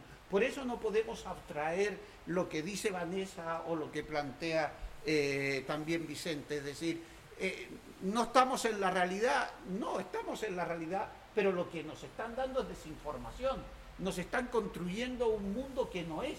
Por eso la realidad hoy es contrainformación, es de vuelta buscar esos elementos que, nos hacen posible. Él señalaba, eh, hablamos del VAR, por ejemplo, los elementos tecnológicos, la transformación capitalista del fútbol. Y Ángel lo tiene muy claro, dice, no aporta nada al contrario, es un negocio de cuatro o cinco empresas que son las dueñas sobre las cuales se construye todo el factor del control. ¿no? Por ejemplo, yo le preguntaba y él eh, ahora eh, después lo contesta porque me parece también importante. Digo, claro, o sea, uno ve en el bar y dice, a ver, fuera de juego, está por dos milímetros punto cero de la raya. No, y claro, Ángel, que como sabe que yo soy portero y no sé de esto, me dice, Marcos, pero ¿cuál es la ventaja que tiene un futbolista cuando está el dedo y no pone el dedo así? ¿No es ese? Cuando pone el hombro medio acá, ¿no? Respecto a la acción del fútbol. Digo, coño, yo no lo había pensado. Es decir, no hay, por tanto, ese elemento que justifique anular un gol. Lo que viene a hacer el VAR es, entre otras cosas, a negar la esencia justamente de la improvisación de lo que significa el fútbol. Lo del VAR a mí me impresionó sobre eso porque todos los periodistas, el VAR ha venido para quedarse. Porque el periodista está en el negocio totalmente. Y, lo, y lo último que sí quisiera, y que estoy de acuerdo con lo, eh, con lo que se señala, eh, Vicente y, y también eh, Vanessa han hablado de la importancia de las palabras, de recuperar. Y él ha utilizado una palabra que también lo utilizamos en el libro, lo de adelgazar el Estado. Eso fue un concepto utilizado por Samuel Huntington, ¿no? del Consejo de Seguridad Nacional de los Estados Unidos, en las primeras reformas de Reagan, y eso sí está explicado. Fíjense qué bonito. ¿Qué queremos? ¿Un Estado atlético o un Estado obeso? Esa fue la dimensión. Fíjense el imaginario que nos genera. Estado obeso, ¡oh! grasa, no, esparcimiento. Tenemos que por tanto, transformar el Estado y hacerlo atlético, privatizar, desregular, ¿no? romper la dinámica de la participación. Y eso se entendió como un factor justamente, fíjense en la importancia de las palabras, lo mismo los brotes verdes. Qué bonito la primavera, el brote verde, ¿no? aquellos elementos que definen, entonces no se inventan las palabras, ¿no? Sí se puede, sí se puede. Para llevarlo al fútbol digo, sí, Claro, en el caso del Madrid sí se puede dos minutos antes y marcar tres goles, pero eso es un caso excepcional y en un momento específico. Pero imagínense ustedes, vamos perdiendo 6-0, y ya no digo el Atlético de Madrid, vamos perdiendo 6-0 y queda un minuto. Y el estadio, sí se puede. Coño, tío, que falta un minuto, podrás marcar un gol, no podrás tener el árbitro comprado, podrás parar el pero marcar siete goles no se puede. Resultado final, frustración, uy, se puede sí, pero poquito, ¿no? O sea, esos tipos de elementos que condicionan justamente que nos han robado la posibilidad de construir ese mundo alternativo. Porque ellos, como decía, y, eh, como decía Vanessa, plantean la agenda. Nosotros vivimos de la agenda de la derecha. Son ellos los que dicen qué discutimos, cómo discutimos, para qué, cuál es nuestro proyecto, cuál es nuestro programa, ¿Cuál es nuestra propuesta?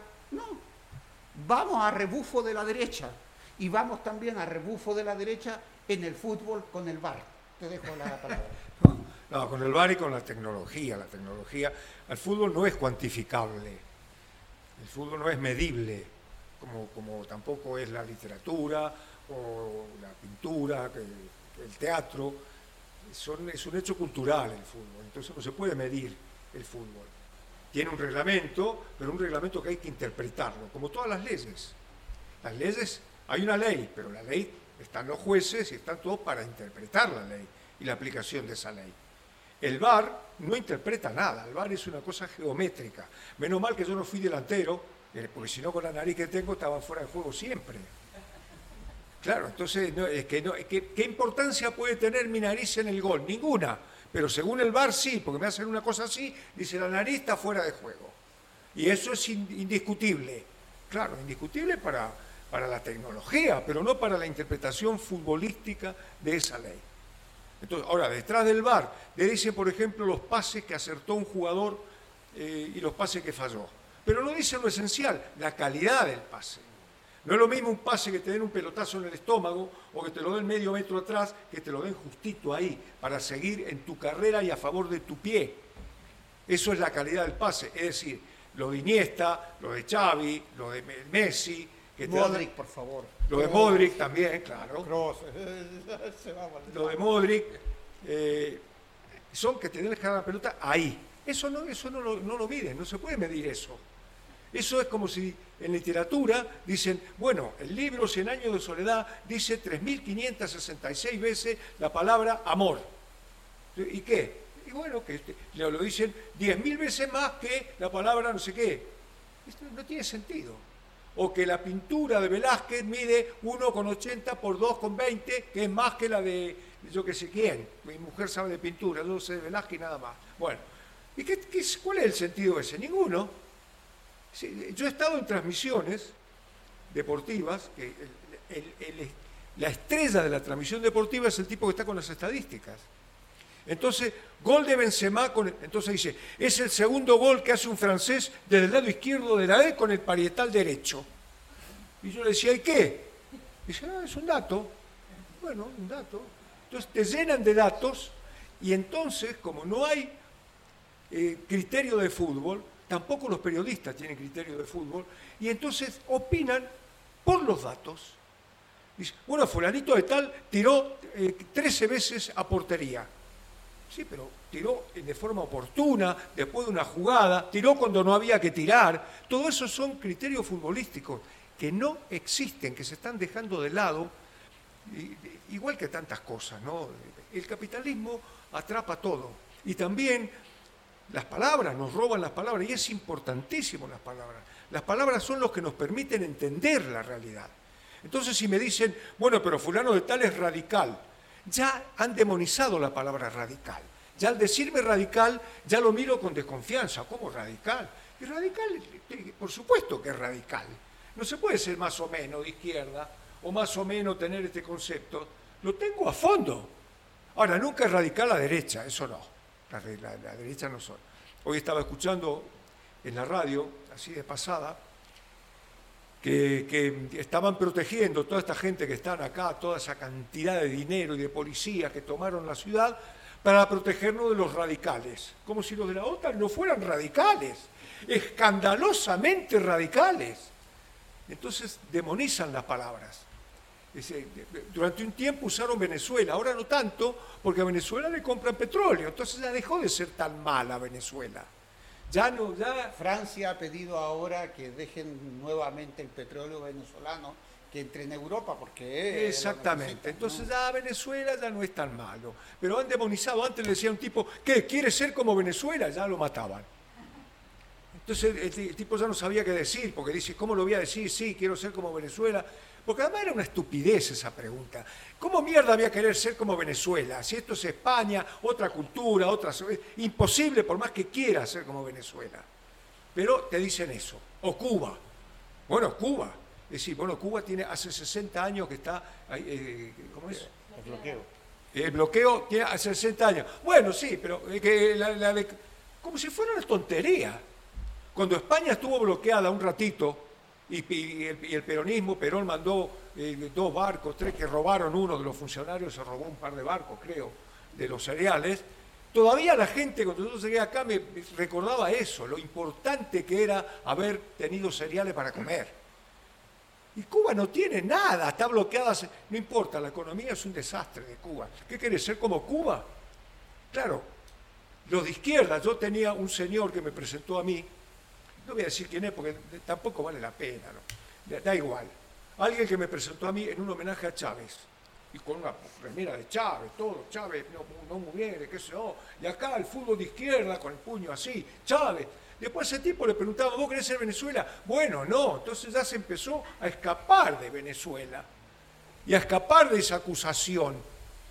Pero ¿cómo si hace 10 minutos vos me presentaste en, un homenaje a Chávez? ¿Cómo te escapás ahora? Eh, pero si lo digo, pierdo votos. Bueno, volvemos sobre lo mismo. Yo, ya estamos sobre la hora, quiero agradecer a, todos los que están acá en la mesa. sí, ahora, ahora, hacemos, ahora hacemos preguntas. Quiero agradecerles porque eh, me permitieron, como estar en el banco suplente, entrar un ratito. Así que vamos con las preguntas.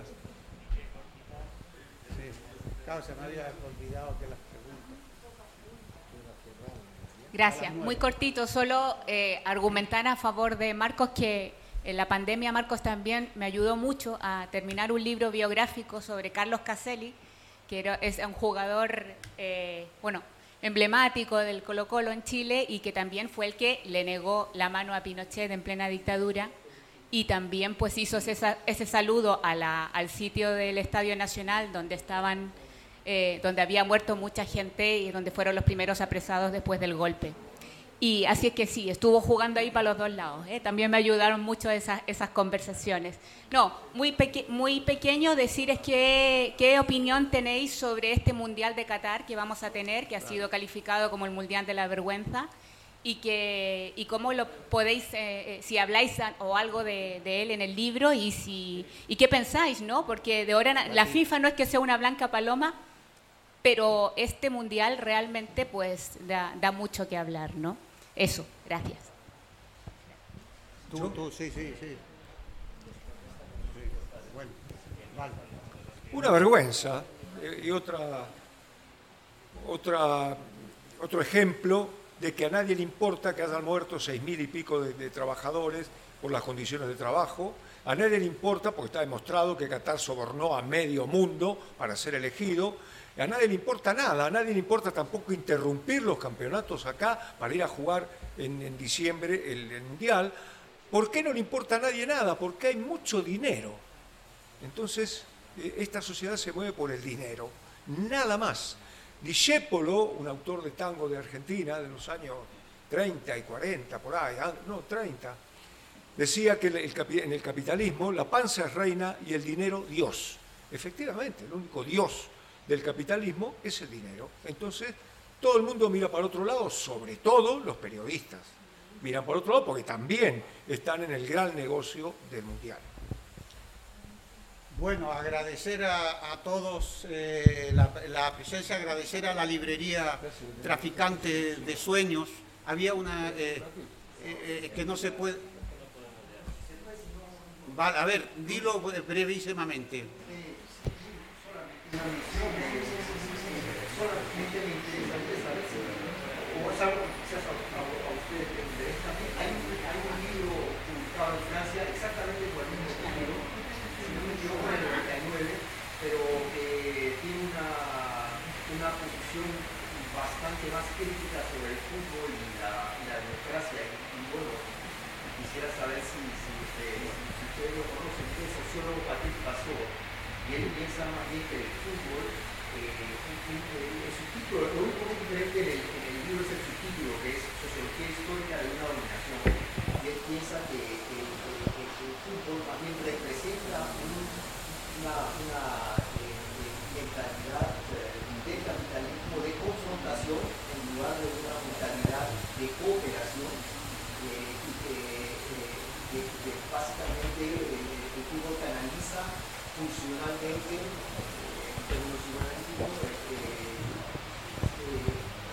hacia eh, la, la, la performance, la cultura de la performance capitalista, de la repetición eh, eh, por la, por la eh, Ah, solamente, sí, sí. solamente por la producción. Sí. No, yo no lo conozco, eh, no tengo noticias de él, pero en cualquier caso, es decir, el fútbol nace, nace entre otras cosas de un deporte popular, nace además no como fútbol, no como el fútbol, eh, ah, digamos el fútbol que lo conocemos en términos de nacer en 1100 y pico y después en 1300 y algo, pero el juego de pelota, que es su antecesor, lo tenemos en la cultura maya, la, en la cultura azteca, es decir, como tal es un juego.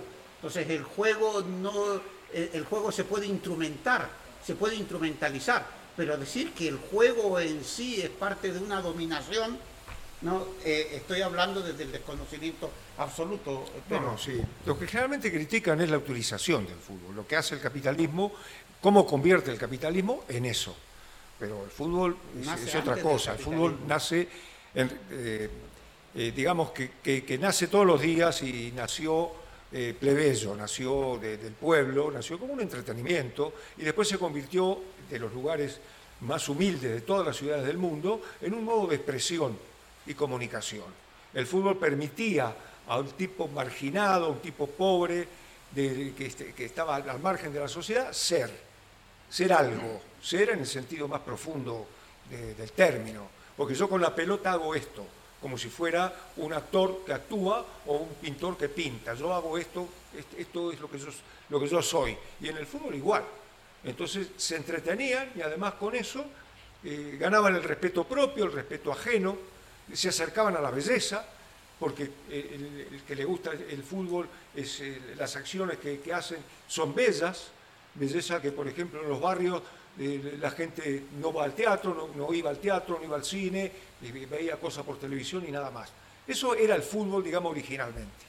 Lo agarró el capitalismo y lo convirtió en eso que dice el sociólogo, pero es una crítica también muy antigua, que ya después los intelectuales, a partir de acá en España, de Vázquez Montalbán, por ejemplo, de Serrat también, después de Eduardo Galeano, de Benedetti, de mucha gente, empezaron a decir que, que ellos son hinchas de fútbol, les gusta el fútbol, pero no la utilización del fútbol.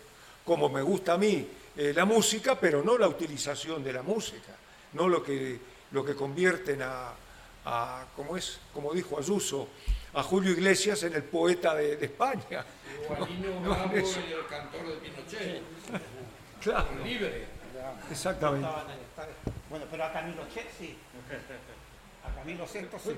Bueno, bueno eh, agradecer lo único que compren el libro, ¿no? que está a su disposición. Y muchas gracias a todos y a todas. Muy He visto caras amigas, ¿no? Eh, que ya de hace ya decenas de años, alguna eh, de reciente amistad, y por tanto a todos realmente ahí mi afecto, mi amistad y mi reconocimiento por venir hoy, que es un día relativamente difícil para haber venido, por tanto doble esfuerzo y doble agradecimiento por nuestra parte. Y, y no agradecemos a todos, Javier, que- todos,